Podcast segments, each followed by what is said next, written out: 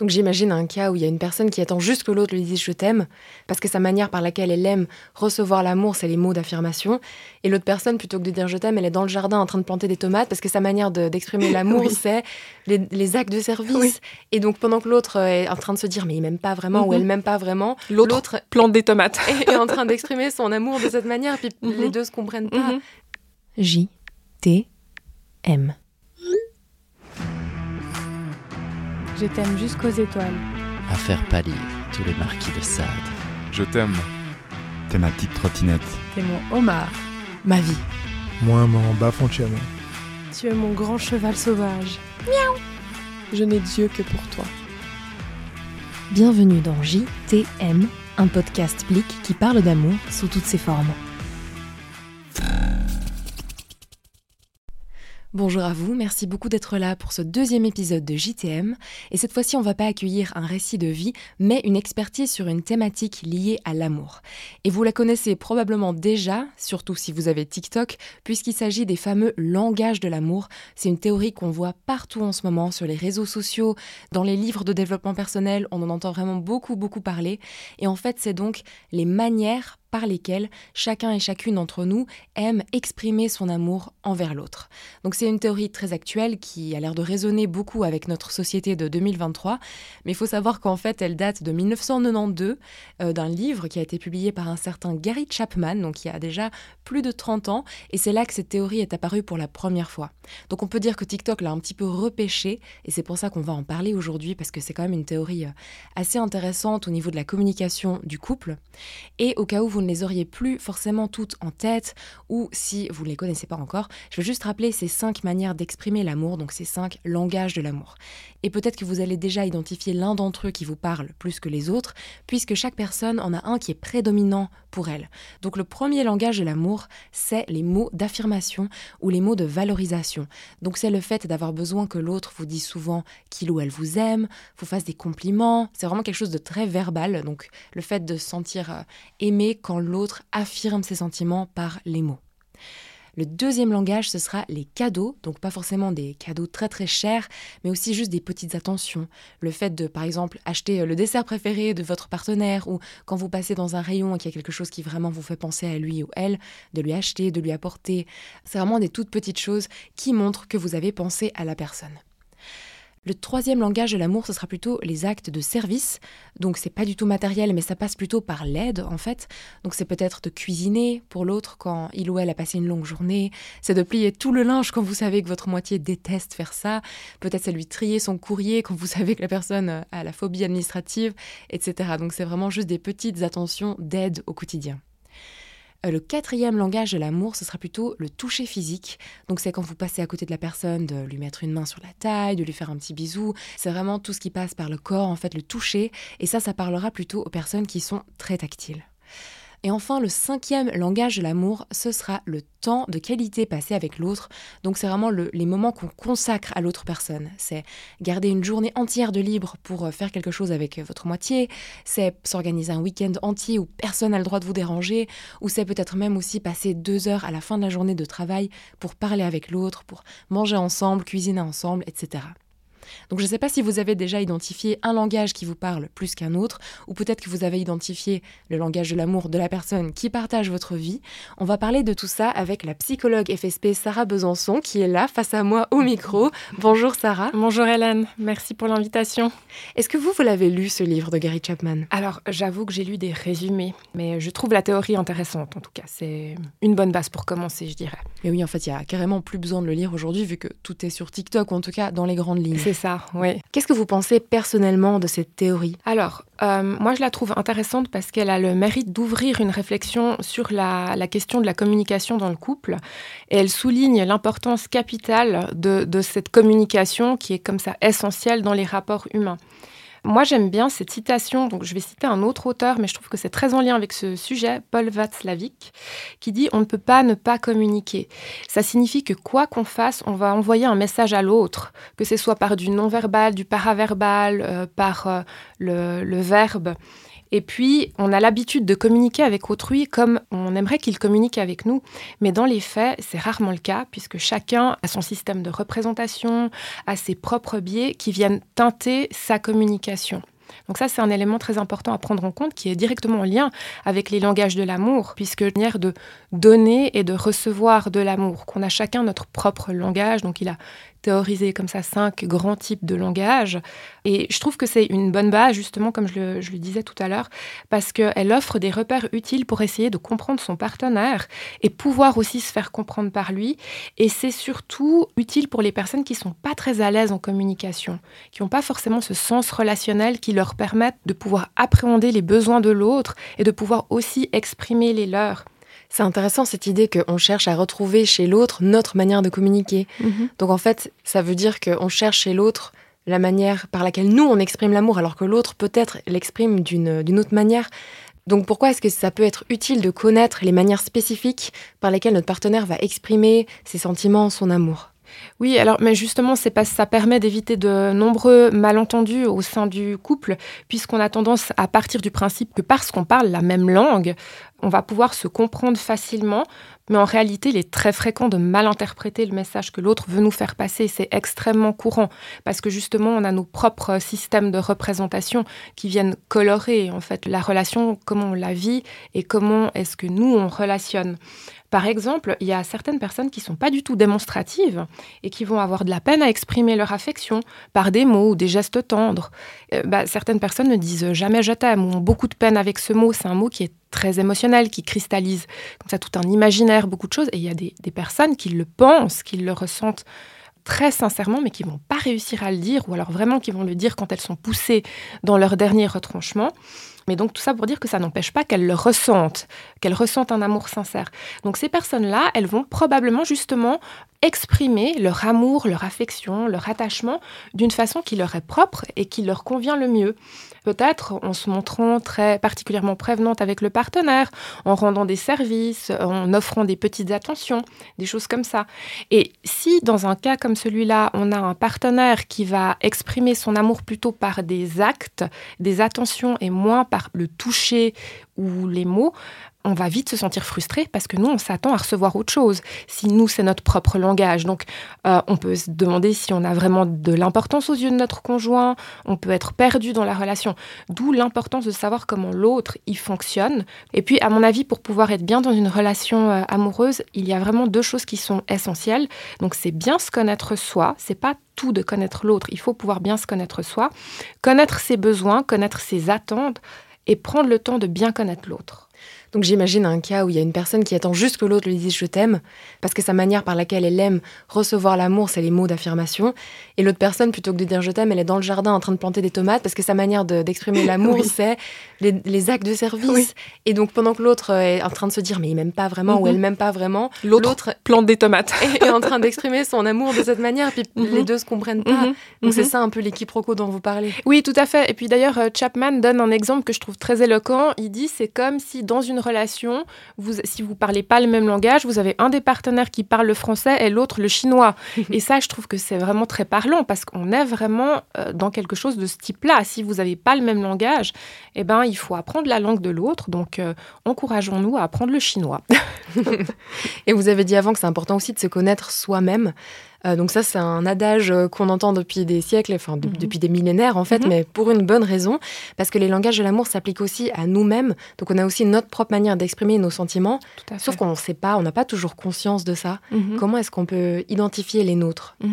Alors euh, Chapman, il propose trois pistes de réflexion pour pouvoir identifier son propre langage de l'amour. Elles sont assez faciles en fait à mettre en action. Donc premièrement, il propose de réfléchir à ce qui nous blesse dans les attitudes de notre conjoint, notre Donc typiquement, vous vous attendez des mots d'amour, puis lui, il vous plante des tomates, vous voyez. Donc en cherchant l'attitude opposée, donc ce qui ne nous blesse pas chez notre conjoint ou chez euh, chez l'autre dans la relation, ça peut nous donner une bonne idée de ce dont on a besoin pour se sentir aimé et donc euh, de notre langage de l'amour de prédilection. Par exemple, si on se sent mal aimé parce que notre partenaire nous a pas embrassé de la journée parce que lui il plante des tomates pendant ce temps-là, il y a fort à parier que le toucher, ce soit un de nos langages de l'amour de prédilection. Et puis, euh, il nous invite aussi à nous pencher sur nos demandes les plus fréquentes euh, lorsqu'on est en couple. Ça donne aussi une bonne indication de ce qui nous fait nous sentir euh, aimés par l'autre. Par exemple, si on demande davantage de temps à notre partenaire, c'est probablement parce que pour nous, passer du temps de qualité avec lui, c'est primordial pour qu'on se sente aimé.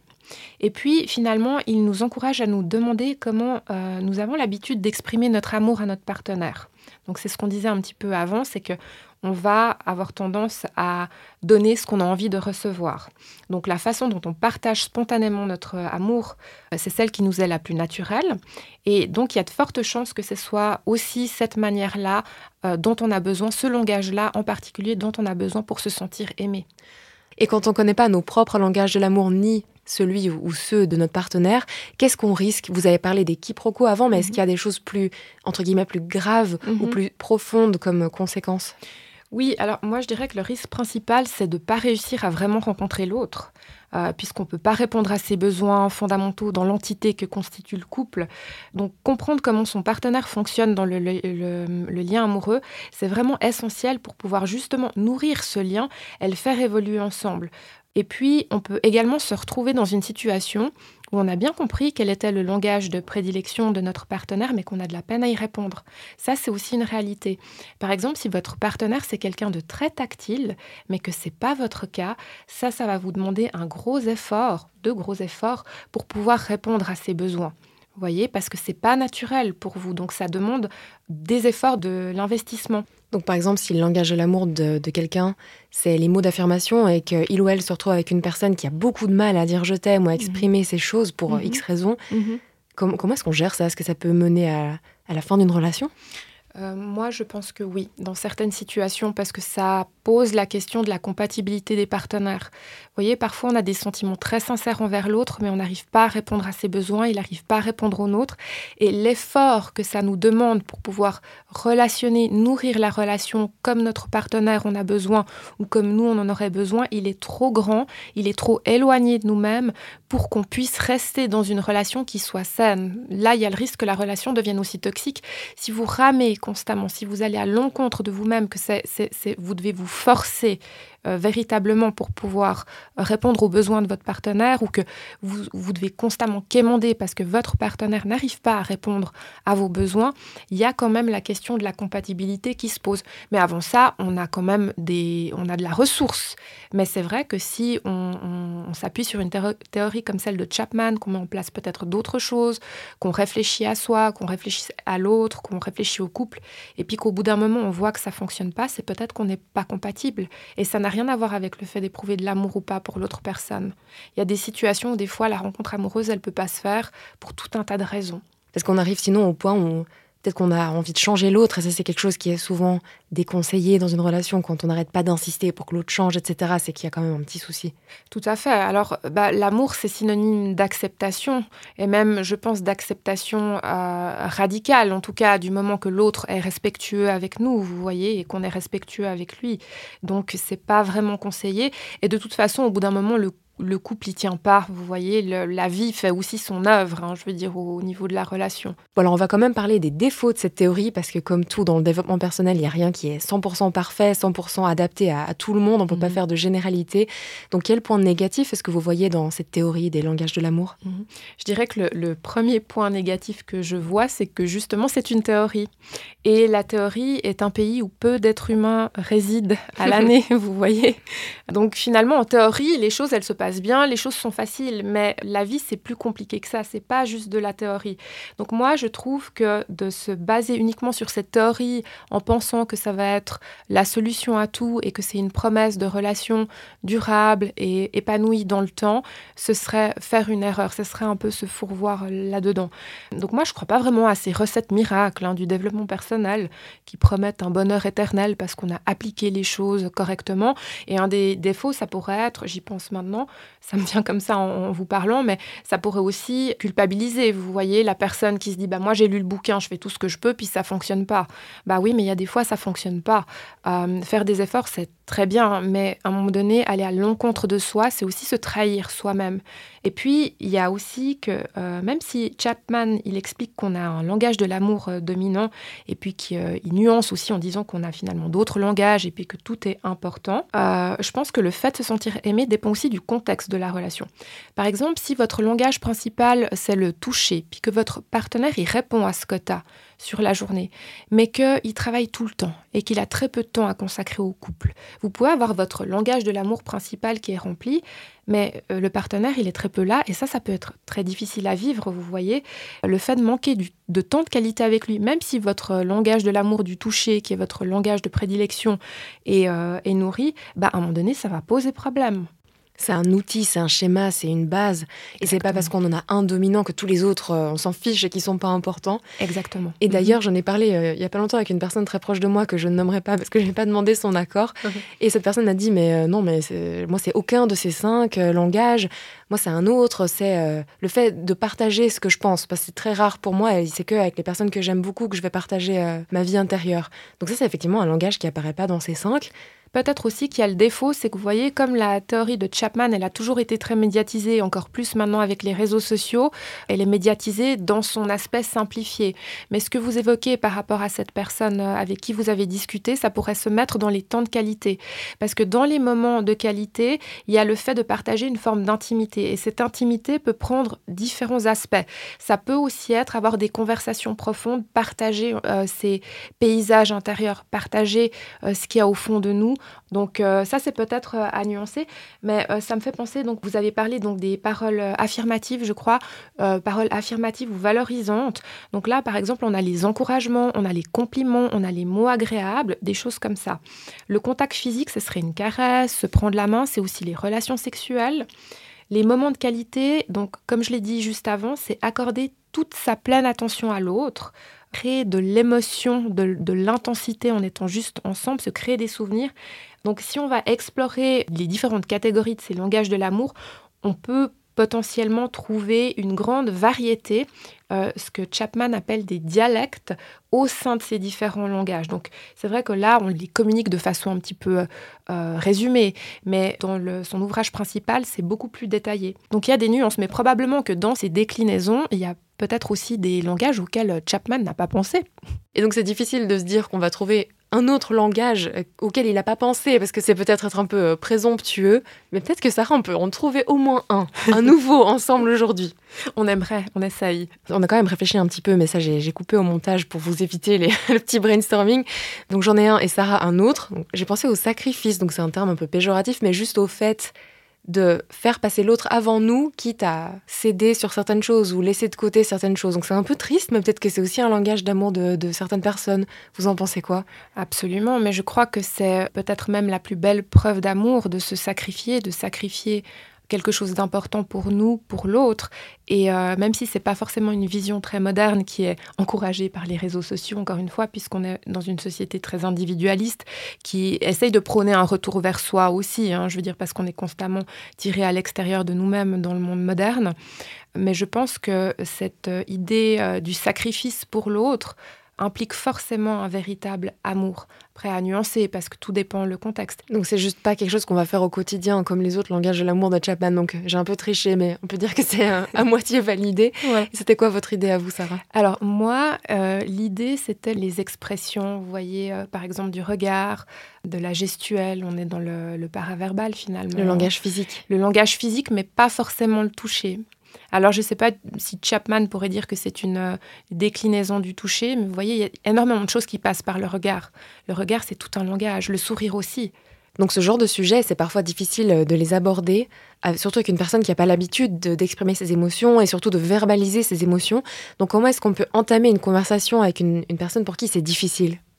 Oui, alors dans un premier temps, je pense que c'est important de choisir son moment cela soit en termes de disponibilité du conjoint, mais aussi de l'environnement immédiat, donc de soigner le contexte de la discussion.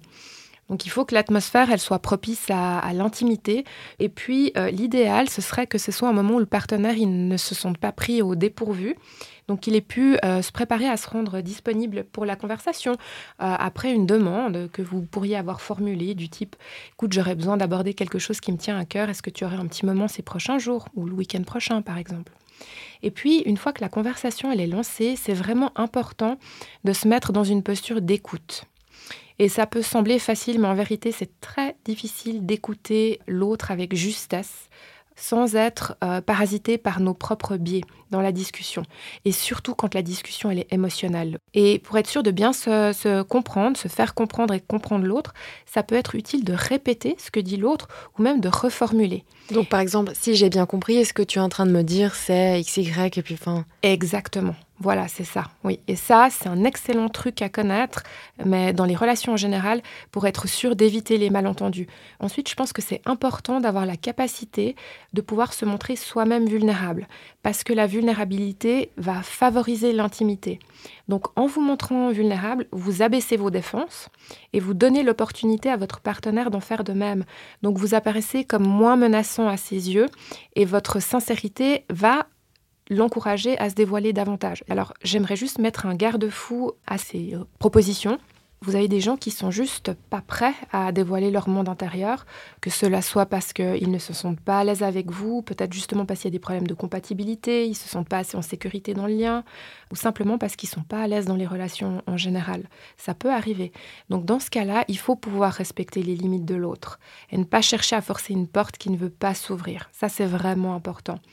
Et donc pour terminer, comment est-ce qu'on fait ça? Comment est-ce qu'on accepte que notre vie intérieure n'est pas forcément la même que celle d'autrui? Parce que je pense que instinctivement, on va toutes et tous projeter notre vie intérieure sur autrui. C'est juste tout ce qu'on connaît dans notre tête. Donc on pense que tout le monde fonctionne comme ça. C'est pas notre faute. C'est juste comme ça qu'on fonctionne. Comment euh, déraciner un petit peu ça?